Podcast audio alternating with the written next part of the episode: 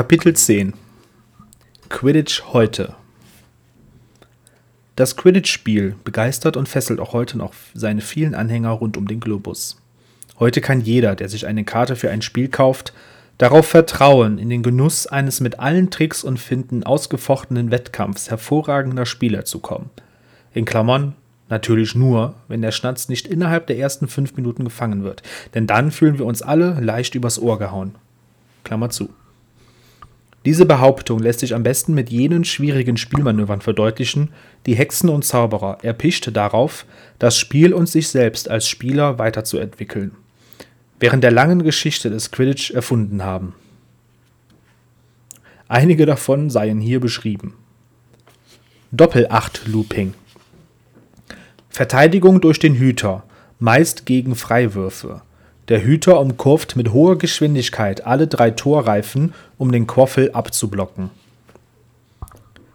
Falkenkopf-Angriffsformation Die Jäger bilden die Form einer Pfeilspitze und fliegen auf die Torstangen zu.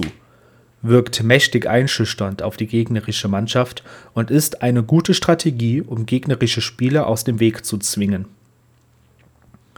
Faultierrolle um einen Klatscher auszuweichen, lässt sich der Spieler rücklings vom Besen hängen, den er fest mit Händen und Füßen umklammert.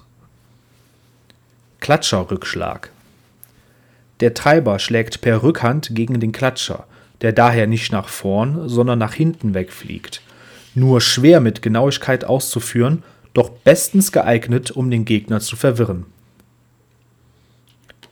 Parkins Pinzette benannt nach den ersten Spielern der Wigtown Wanderers, die diesen Spielzug angeblich erfunden haben. Zwei Jäger fliegen von beiden Seiten her auf einen gegnerischen Jäger zu, während der dritte sich kopfüber auf ihn oder sie hinabstürzt. Plumpton Pass Trick eines Suchers ein scheinbar achtloser Schlenker, schon fliegt der Schnatz den Ärmel hoch und ist gefangen. Benannt nach Roderick Plumpton, dem Sucher der Hill Tornados, der dieses Kunststück 1921 bei seinem berühmten Rekordfang eines Schnatzers fertigbrachte. Zwar behaupten einige Kritiker, das Ganze sei Zufall gewesen, doch Plumpton beteuerte bis zu seinem Tod das Gegenteil. Porskow-Täuschung Der Jäger im Besitz des Quaffels steigt in die Höhe, um die gegnerischen Jäger glauben zu machen, er wolle ihnen entkommen und einen Treffer landen, wirft dann jedoch den Quaffel hinunter zu einem Jäger seiner Mannschaft, der schon auf den Ball wartet. Hier kommt es auf exaktes Timing an, benannt nach der russischen Jägerin Petrova Porskow.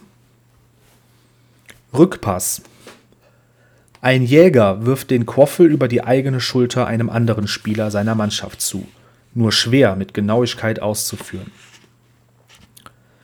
Seestern und Stiel Abwehr, äh, Abwehrmanöver des Hüters.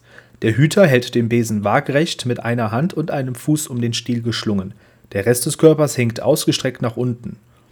Mit dem Seestern ohne Stiel sollte man es lieber nicht versuchen.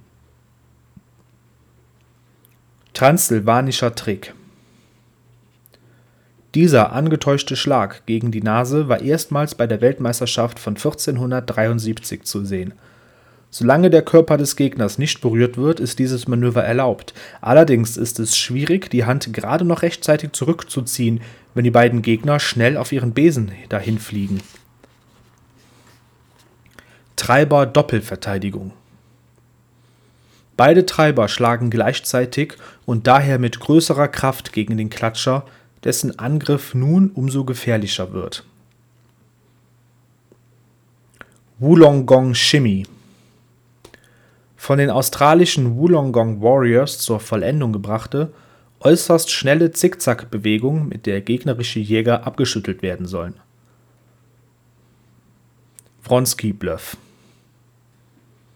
Der Sucher hat dem Anschein nach weit unten den Schnatz gesehen und stürzt in die Tiefe, reißt sich jedoch aus dem Sturzflug, kurz bevor er auf dem Feld aufschlägt soll den gegnerischen Sucher dazu veranlassen, es ihm gleich zu tun und sich dann tatsächlich die Nase platt zu hauen. Benannt nach dem polnischen Sucher Józef Wronski.